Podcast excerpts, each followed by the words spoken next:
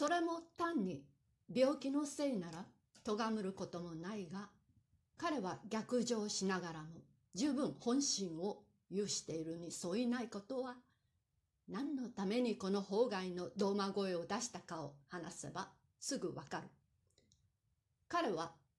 取るにも足らぬ生意気諸生を相手に大人げもない喧嘩を始めたのである。もっと下がれ俺の後家に湯が入っていかんと怒鳴るのは無論主人である。物は見ようでどうでもなるものだから、この怒号を逆上の結果とばかり判断する必要はない。万人のうちに一人くらいは高山彦九郎が山賊を失したようだくらいに解釈してくれるかもしれん。当人自身もそのつもりでやった芝居かもわからんが、相手が山賊を持って自らおらん以上は、予期する結果は出てこないに決まっている。所詮は後ろを振り返って、僕は元からここにいたのです、とおとなしく答えた。これは尋常の答えで、ただその血を去らぬことを示しただけが、主人の思い通りにならんので、その態度といい、言語といい、山賊として罵り返すべきほどのことでもないのは、いかに逆上の君の主人でも分かっているはずだ。しかし、主人の怒号は書生の席そのものが不平なのではない。さっきからこの両人は少年に似合わず嫌に高慢ちきな聞いた風のことばかり並べていたので。始終それを聞かされた主人は全くこの点に立腹したものと見える。だから先方でおとなしい挨拶をしても黙って板の前上がりはせん。今度は、なんだバカ野郎、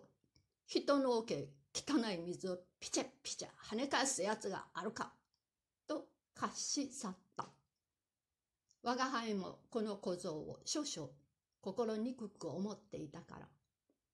この時、心中にはちょっと開催を呼んだが、学校教員たる主人の言動としては穏やかならぬことと思うた。元来主人はあまり硬すぎていかん。石炭の滝殻見たようにカサカサしてしかも嫌に硬い。昔ハンニバルがアルプス山を越えるときに、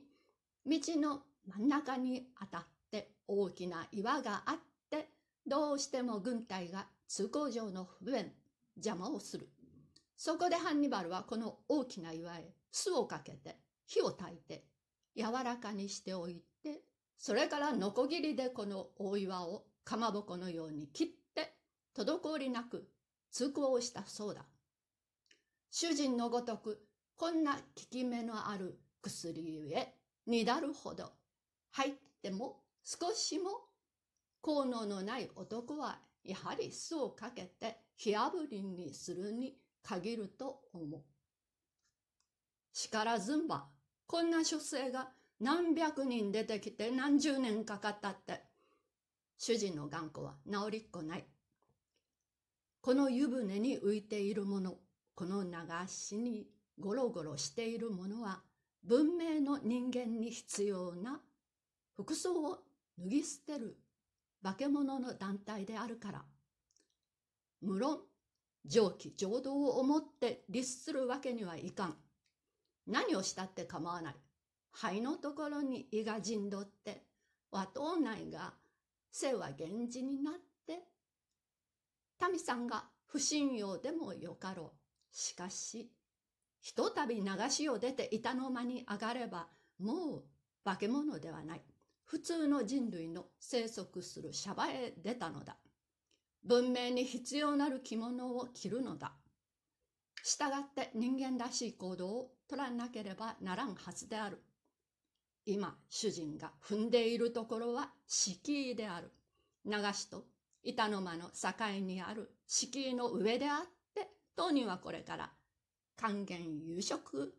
炎天滑脱の世界に逆戻りをしようという間際である。